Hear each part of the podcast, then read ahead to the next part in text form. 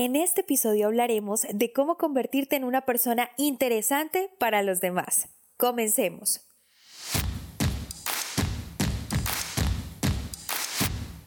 Bienvenidos al podcast En Prosa, un espacio donde analizaremos cómo mejorar tus habilidades comunicativas. En este podcast, En Prosa, te ayudamos a que no seas más el tímido del grupo, que te conviertas en todo un líder y no se te dificulte expresar tus pensamientos en el momento y la manera adecuada. Hemos seleccionado los mejores temas. Tendremos entrevistas con personas que tienen experiencia en ello, donde analizaremos de manera muy sencilla, desmenuzaremos la información para que lo aprendas y practiques en cualquier área de tu vida. Soy Diana Checa. Bienvenidos. Bienvenidos en Prosa Podcast, el podcast en español donde te enseñamos a comunicarte mejor. Este podcast donde cada semana trae un consejo comunicativo, donde nos ponemos en modo en prosa y decidimos aprender a comunicarnos mejor en todas las áreas de nuestra vida y sobre todo en las relaciones interpersonales. Por eso justamente en este episodio quiero enseñarte, enseñarte a que entiendas cómo convertirte en una persona mucho más interesante. ¿Te gustaría? Estoy segura de que sí, porque cada vez que nos relacionamos con alguien queremos ser recordados, queremos ser visibles, no queremos ser uno más del montón. Si somos uno más, seríamos uno menos. Así que para comenzar en este episodio, quiero citar a Fernando Sabater, que es un filósofo español, y en su libro Política para Amador, dice que la palabra interés significa lo que está entre. Es decir, el interés es lo que se encuentra entre las personas.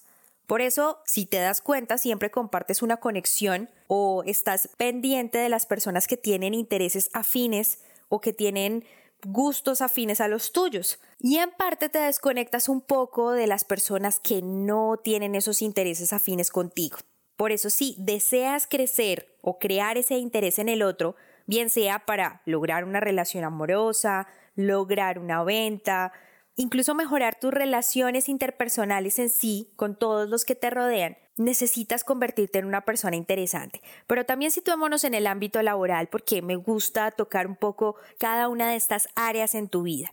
Y es que si vas a hacer una contratación o estás expuesto a ser contratado, estás en medio de una entrevista laboral, una propuesta de trabajo, es súper importante que te conviertas en esa persona atractiva. Por eso, el día de hoy voy a comenzar dándote mis consejos para lograr despertar el interés en cualquier conversación. Comencemos. Número 1. Interésate por los demás. Ganar más amigos en dos meses interesándote de verdad por los demás que los que puedes ganar en dos años cuando tratas de que los demás se interesen por ti. Esto lo dice Dale Carnegie, que es un escritor famosísimo por libros donde todavía seguimos estudiando todas estas relaciones interpersonales. Él fue el creador de muchos conceptos que hoy en día nosotros usamos para nuestra marca personal, para relacionarnos con el otro e incluso vender. Y en su libro Cómo ganar amigos e influir sobre las personas, Dale Carnegie nos cuenta que el interesarte por el otro es súper, súper importante a la hora de relacionarte, a la hora de entablar conversaciones. Y es que somos egoístas. Tengo que decirlo, somos las personas más egoístas al momento de hablar con otro. Si alguien te dice de sus situaciones, de sus logros, simplemente respondemos, me parece bien, me agrada, qué bueno por ti, pero nunca nos interesamos más allá. Hay muchas situaciones en las que hablan las personas que pueden llevar una conversación un poco más profunda, un poco más allá del sí y el no, o está bien.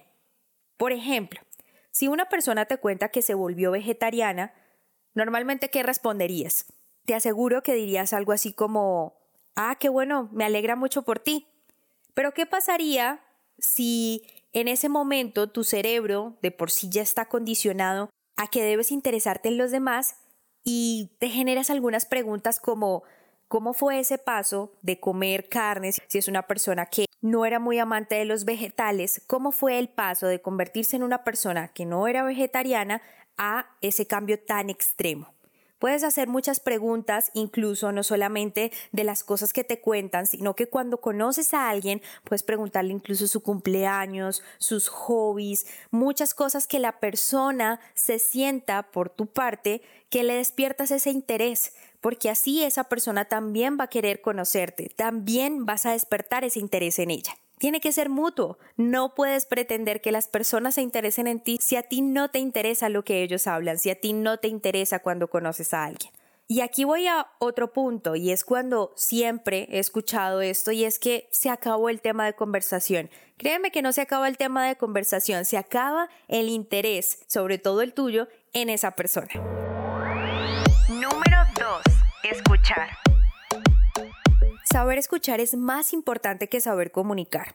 ¿Lo sabías? Yo creo que algo hemos escuchado. Tenemos dos oídos, una boca, y esto hace que reflexionemos un poco en que debemos escuchar el doble de lo que hablamos, porque saber escuchar nos permite mejorar mucho nuestras relaciones interpersonales evitar malos entendidos. Hoy por hoy las personas ni siquiera dejan que las personas terminen sus ideas y ya están respondiendo de manera muchas veces agresiva y por eso se ocasionan los malos entendidos. Incluso el no saber escuchar nos va a ahorrar muchísimo tiempo y energía en debatir argumentos que no tienen sentido, entre muchas otras cosas. Por eso es importante que escuches cuando hablan las personas y cuando comentan. Ya hablábamos de que debemos interesarnos en los demás. Así que la mejor manera para lograr demostrar ese interés en el otro es escuchar para que puedas entablar una buena y sana conversación, que es el punto que veremos a continuación. Pero debes dejar a un lado de pronto todas estas distracciones. Lo recomiendo porque he escuchado mucho esta expresión de que, mira, no te estoy viendo a los ojos, pero sí te estoy poniendo atención y te estoy escuchando. Y es totalmente falso. Cuando estás enviando un correo, cuando estás en tu celular viendo tus redes sociales o estás haciendo otra cosa diferente a entablar esa conversación con el que tienes enfrente, que no tienes esa disposición para escuchar, entonces simplemente estamos llegando al nivel más bajo de la acción que es oír. Es decir, es la captación de sonidos. Pero cuando se trata de escuchar, debemos prestar atención, debemos estar atentos a lo que el otro nos dice. Y debemos aprender también a tener ese contacto visual no de manera intimidante, pero sí debemos prestar atención, mirar a los ojos. Es un gesto de respeto, es un gesto necesario para la escucha y así vas a aprender a escuchar. Otra de las cosas que es muy importante y es un ejercicio a que te invito que lo hagas es aprender a callar.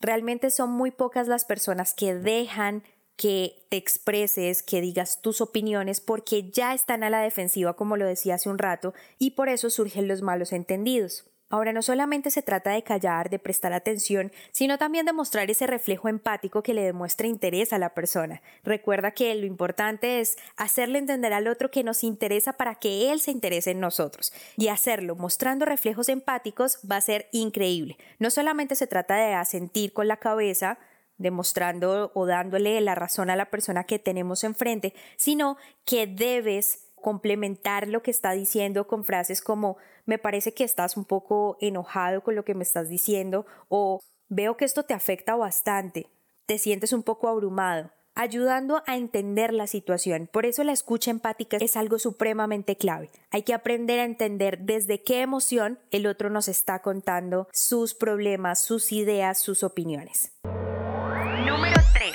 Tener una buena conversación. Si bien ya te interesaste por los demás y estás aprendiendo a escuchar a quien tienes enfrente, ahora debes capturar y mantener su atención. Si bien ya escuchaste al otro, es tu turno de que te escuchen. Y para eso, la mejor manera de hacerlo es aprendiendo a contar historias, o al famoso storytelling, que es ese arte de contar historias. Esto es muy importante, porque ya decía Voltaire, que el secreto para aburrir a la gente consiste en decirlo todo. Así que tienes que ser como Sherezada de las mil y una noches. ¿Recuerdas la historia en la que Sherezada, para mantenerse viva, contaba una historia cada noche al sultán sin concluirla hasta la noche siguiente?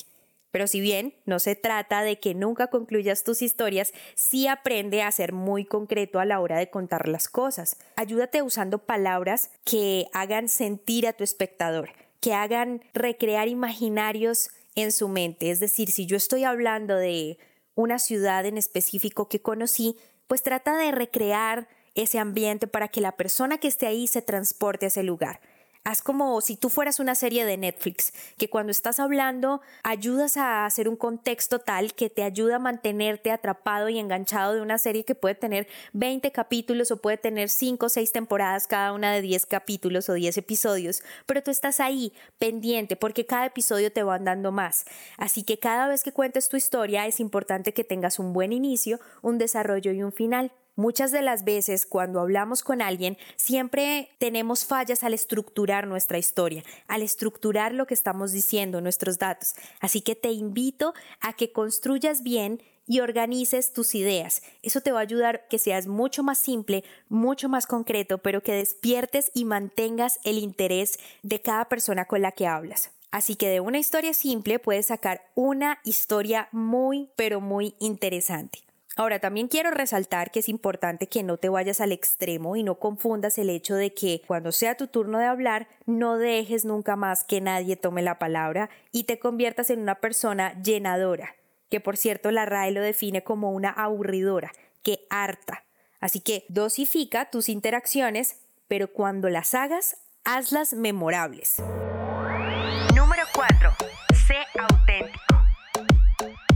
Mejor forma de tener aprobación es no necesitarla. Creo que es de gran importancia empezar con eso.